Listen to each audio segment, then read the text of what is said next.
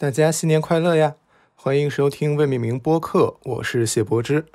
本期节目是一期特别节目，我们不聊学术，聊聊音乐，聊聊王菲。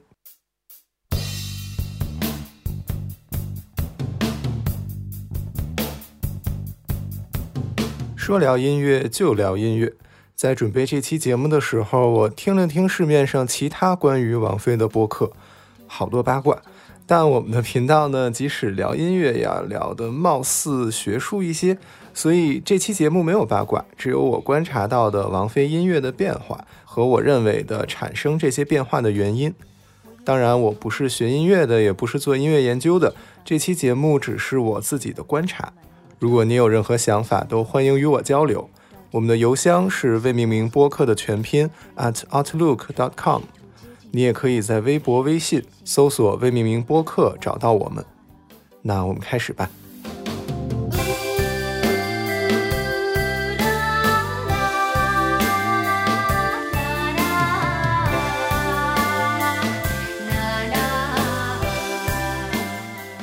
在二零一零年接受杨澜访问时，王菲将自己音乐的成功归于天赋和运气。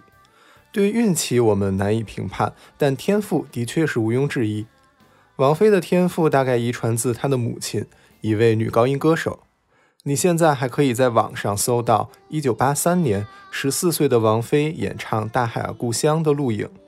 那时的王菲还叫夏琳，在15岁后，她才跟随父姓改名王菲。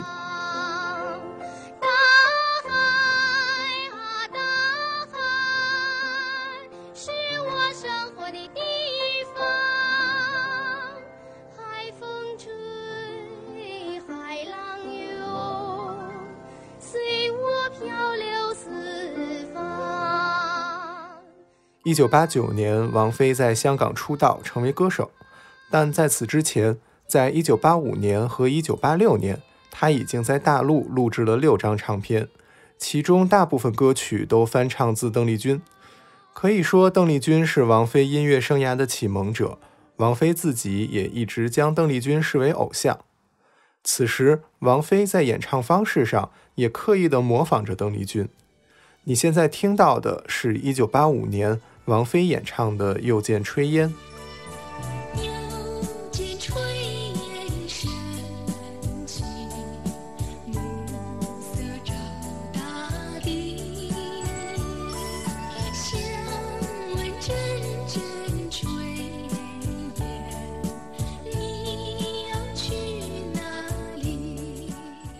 我们可以将它与邓丽君的版本做一个比较。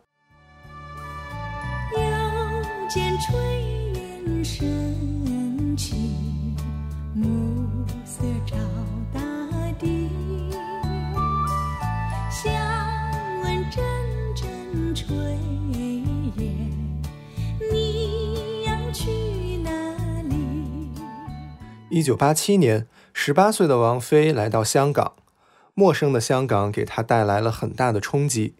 在采访中，王菲这样形容初到香港的生活：首先，环境就很陌生，语言又很陌生，接触的人，所有的东西都很陌生，对我来说。嗯，然后。就是我不知道该怎么办了。我以前挺有主意人，到那儿就傻了，你知道吗？不知道该穿的衣服也别人帮你挑好了，往你身上一挂，然后名字也改，说这样好怎么样的，完全不是我。在这种没主意了的状况之下，王菲以艺名王静文出道，于1989年发表首张专辑《王静文》。1990年，王菲又推出了《Everything》和《You're the Only One》两张专辑。三张专辑中的歌曲多翻唱自日本和欧美歌手，包括几首优秀的 R&B 风格的音乐。尤其在《You Are the Only One》这张专辑中，这种风格更加的明显。一九九六年，王菲在台湾接受小燕访问时，曾谈到自己来港前后所受到的音乐影响。我小时候最早就是听民族歌曲，其实，在那个时候也算是大陆的流行音乐。然后接着就是那个。邓丽君的歌一直听到，一直我去香港之前，其实接触的大部分都是这些港台的一些东西，然后英英文歌、欧美的一些很很少，就一直到了香港之后才接受，才接触嗯黑人的音乐。一九九一年，王菲前往美国，除了学习音乐外，美国人的生活态度也促使她产生了新的思考。相比起学习音乐，这些思考给他带来的影响可能更加深远，也更加重要。我很喜欢纽约的，其实我觉得那儿的人，我在大街上看到他们走路的神态和他们的那个感觉，我觉得他们充满自信，不管他是什么样子，奇形怪状，嗯，他都不会不会在乎别人怎么看他的。所以那个给我给我一个灵感，我觉得我原来就是这个样子，我为什么到了为什么要为别人去变成一个就是很另外一个人？对呀对呀，你你你就是找回那个感觉吧。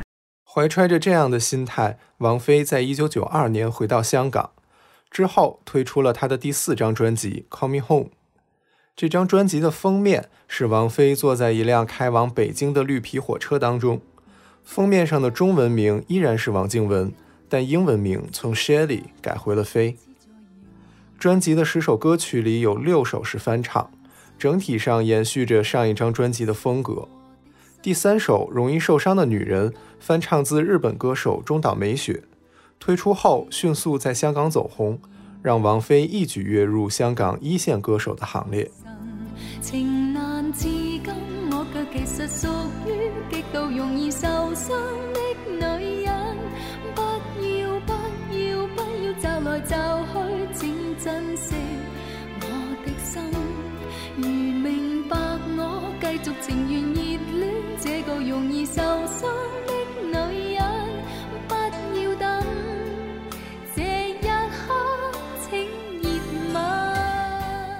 九九三年，王菲推出专辑《执迷不悔》，仍然延续着之前专辑的风格，但有两点值得注意：第一。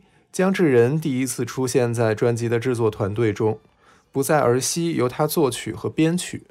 在今后，二人的合作愈加紧密。王菲多首脍炙人口的歌曲都有他参与创作。第二，专辑同名歌曲《执迷不悔》由王菲作词，这是他第一次演唱自己创作的作品，歌词的内容也反映出他此时的人生态度。今后我们会在王菲的音乐里越来越多的看到她的自我表达。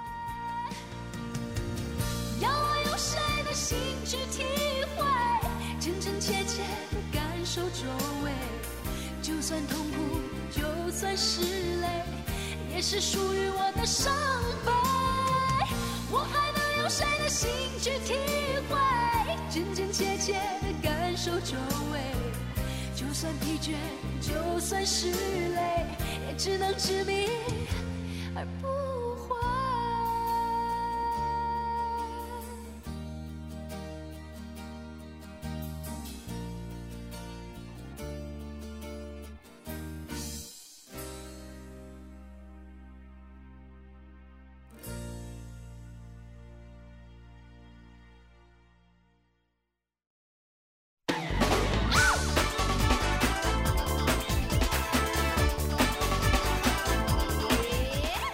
不知道你有没有被王菲的尖叫声吓到，但相信你已经感觉到了，这首叫做《刘菲菲》的歌曲明显比前面几首更加的轻快和活泼。它出自1993年王菲的专辑《十万个为什么》。事实上，从这张专辑开始，王菲的音乐又有了些新的变化。《十万个为什么》推出于1993年9月，十一首歌曲里超过一半还是翻唱，但此时。王菲翻唱的对象不再仅限于港台流行乐或 R&B 音乐，而是延伸到了更加小众的欧美音乐，比如《Summer of Love》翻唱自 Helen Hoffner，《嘟嘟哒哒》翻唱自 The Police，获得最好评价的当属《冷战》，翻唱自美国歌手 Tori Amos，由林夕填词，在一九九四年获得了第十七届香港电台十大中文金曲奖。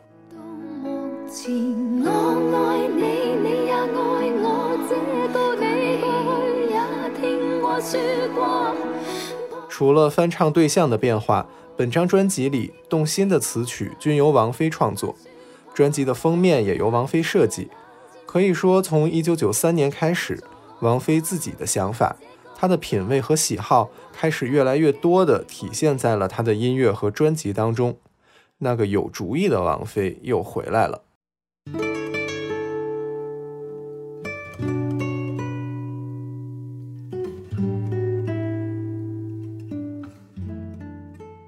时间进入到一九九四年，这一年，勤劳的王菲一连推出四张专辑，按时间顺序分别为《迷》《胡思乱想》《天空》《讨好自己》。《迷》和《天空》是面向台湾市场推出的国语专辑，其中的一些歌曲是将王菲曾演唱过的粤语歌曲重新填上国语歌词，另有部分来自台湾音乐人的创作。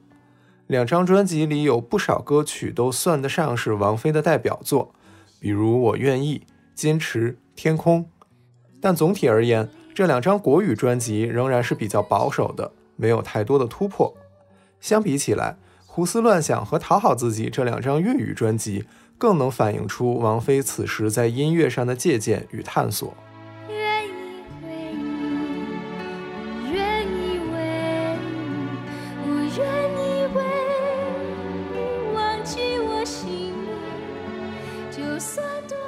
一九九四年六月发表的专辑《胡思乱想》，全面地反映出了此时王菲音乐中的三条重要线索：小红莓、极地双子星和北京摇滚。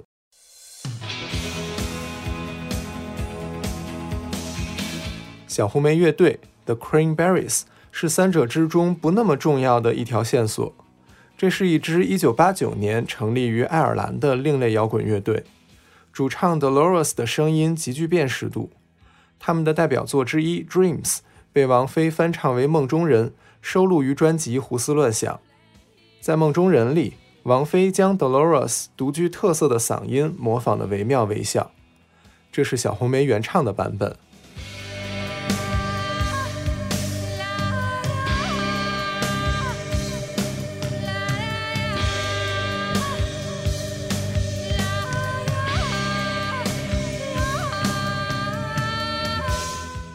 这是王菲《梦中人》的录音室版本。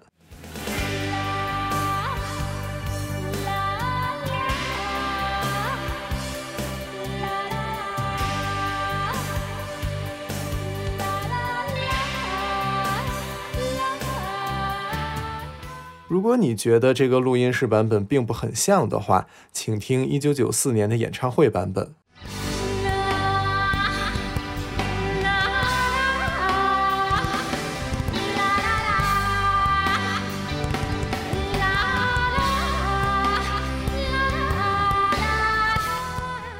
一九九四年十二月到一九九五年一月，王菲在红磡体育馆连开十八场演唱会，其中有许多值得一提的内容。但现在我们还是将目光移回到一九九四年的专辑演唱会的部分之后再说。小红莓对王菲的影响仅止于此。虽然在一九九五年的专辑里，王菲再次借鉴了他们《All to My Family》的编曲，但王菲再也没有翻唱过他们更多的歌曲。音乐风格上也没有表现出过多的趋同。对王菲影响更加深远、合作更加密切的是极地双子星乐队。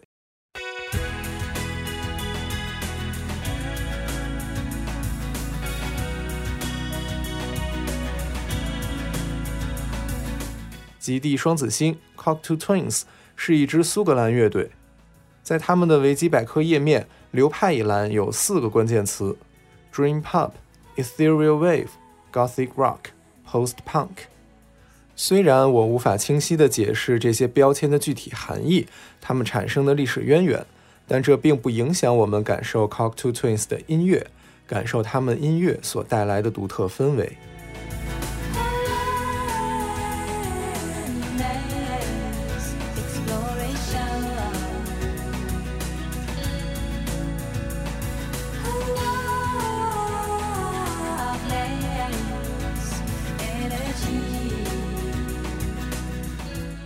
这首《Blue Beard》出自 Cocteau Twins 1993年10月发布的专辑《Four Calendar Cafe》，同时被王菲翻唱为《胡思乱想》专辑的同名歌曲。在 Cocteau Twins 的原唱里，主唱伊丽莎白的声音与乐器高度融合，以至于难以区分。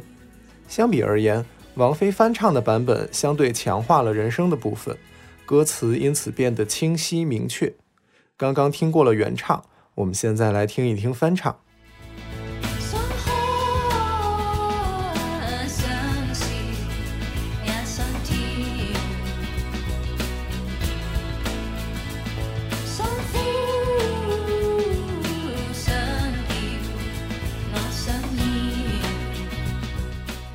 这种差别，一方面来自于两位歌手自身声音条件的不同，另一方面或许源自王菲自身的喜好。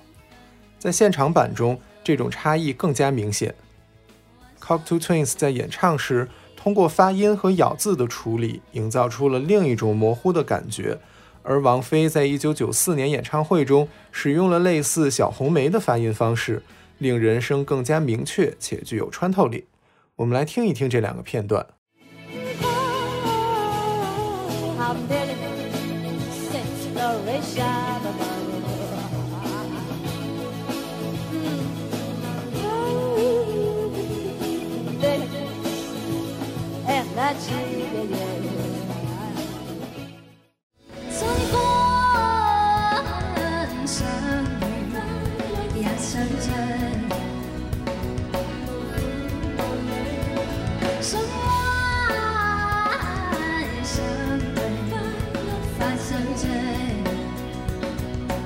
所以，相比起小红梅在王菲唱腔上的影响，Cock to Twins 的影响更多体现在音乐风格和整体的氛围上，并且这种影响在1999年之前都相当的明确。1995年的《你在我心中》，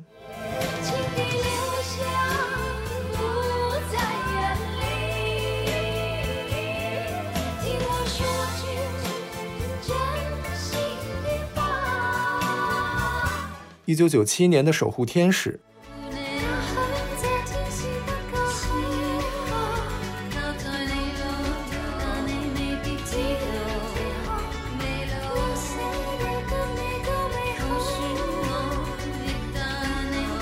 一九九八年的小聪明。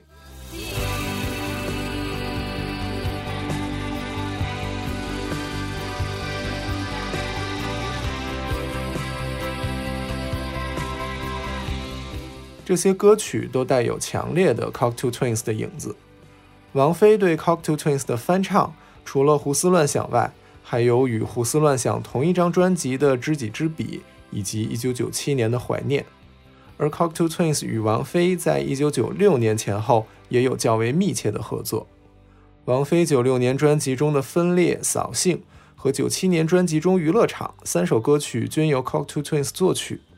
王菲本人也参与了他们《Milk and Kisses》专辑中《s e p e n s k i r t 的录音。我们来听一听这首歌，看你能不能分辨出哪个声音来自王菲，哪个声音来自伊丽莎白。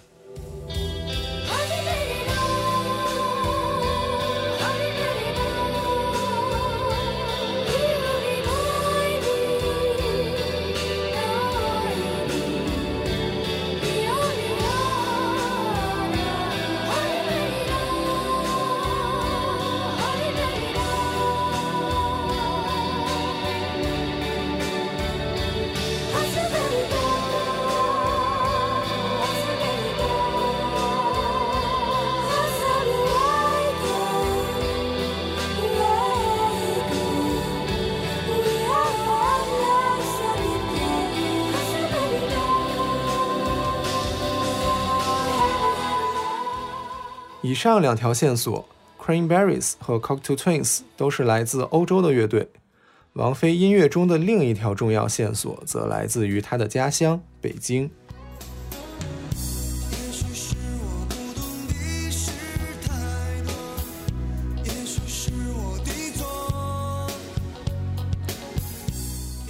一九八零年代，摇滚音乐出现在中国大陆，并在接下来的十年里迅速发展，在一九九零到一九九三年达到高峰。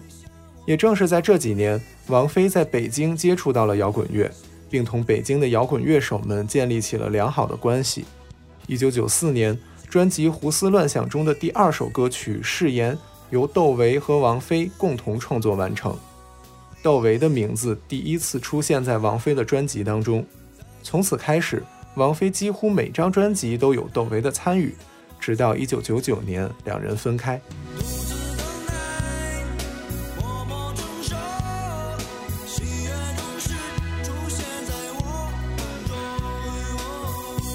关于窦唯和摇滚音乐给王菲带来的影响，比较明显，同时也是讨论比较多的，是窦唯充满个人风格的编曲。比如在专辑《讨好自己》里，由窦唯编曲的《讨好自己》和《出路》这两首歌曲，与窦唯自己创作的歌曲《窗外》共享了一小段高度相似的旋律。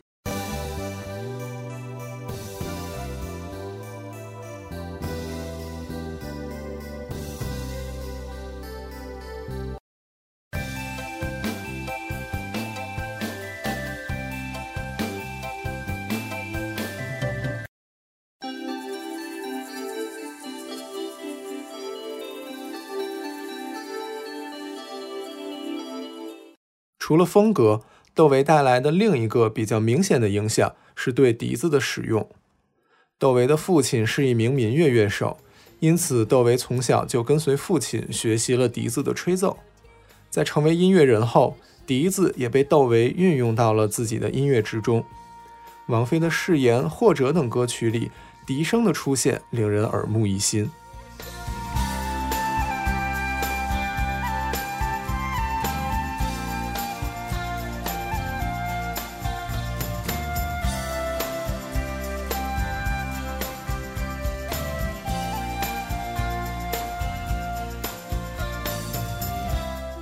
如果我们可以把这种现象大而化之，放到当时的时代背景里，那么我们将进入到一个新的话题，也就是中国摇滚音乐和民族音乐之间的关系。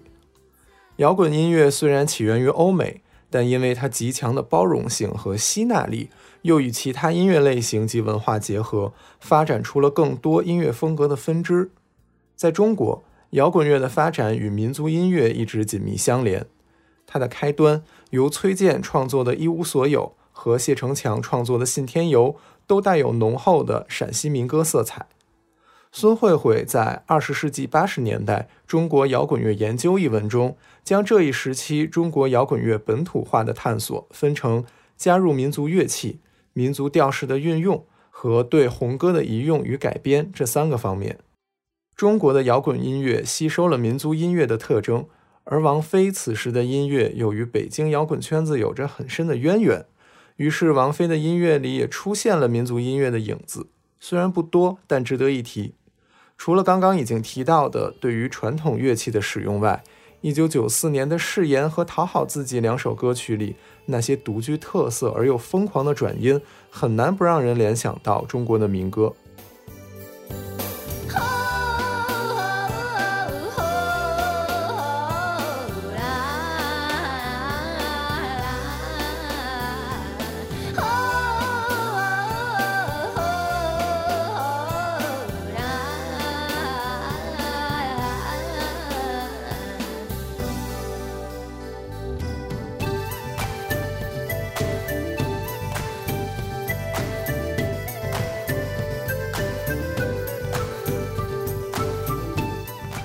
这样独特的唱腔还出现在1998年的歌曲《脸》中。这三首歌曲的旋律均由王菲独自或与窦唯合作完成。1994年的两首歌曲编曲都是窦唯。1998年《脸》的编曲周广斌同样也是位活跃在北京摇滚乐界的音乐人。所以我认为，与其说王菲的音乐笼罩在窦唯的阴影之下，倒不如说王菲音乐创作的一大源泉。是以窦唯为代表的北京摇滚乐圈子。一九九六年的专辑《浮躁》是王菲与他们合作的代表和巅峰。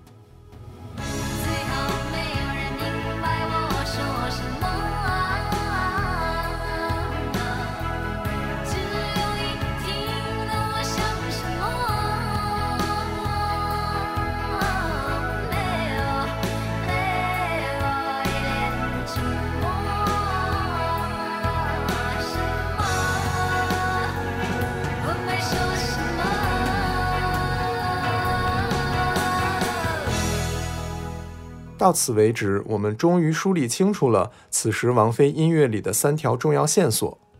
王菲1994年的两张粤语专辑之所以如此重要，也正是因为这些线索都集中地体现在了这两张专辑当中。在音乐之外，王菲也第一次在专辑封面上摘掉了王静雯的面具，改回本名王菲。这仿佛是一种象征，象征着这位二十五岁的香港歌手再也不要沿着香港乐坛的趋势和审美继续前行。他获得了充足的灵感，开始探索属于自己的风格和道路。探索当然需要时间和过程，即便在1994年的两张粤语专辑里，我们依然可以听到属于那个时代的主流旋律。在1994年底的演唱会中，他也唱了许多自己不是那么喜欢的歌曲。但改变既然已经发生，我们便有理由怀着充分的期待，迎接1995年的到来。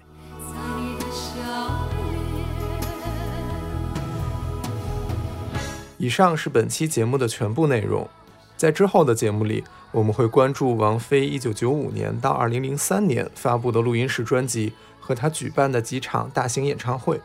如果你感兴趣的话，欢迎关注我们的频道继续收听。你可以在苹果播客 APP、小宇宙、喜马拉雅、微博、微信搜索“魏明明播客”找到我们。如果你有任何想法，都欢迎来信与我交流。我们的邮箱是未命名播客的全拼 at outlook.com。我们下期见。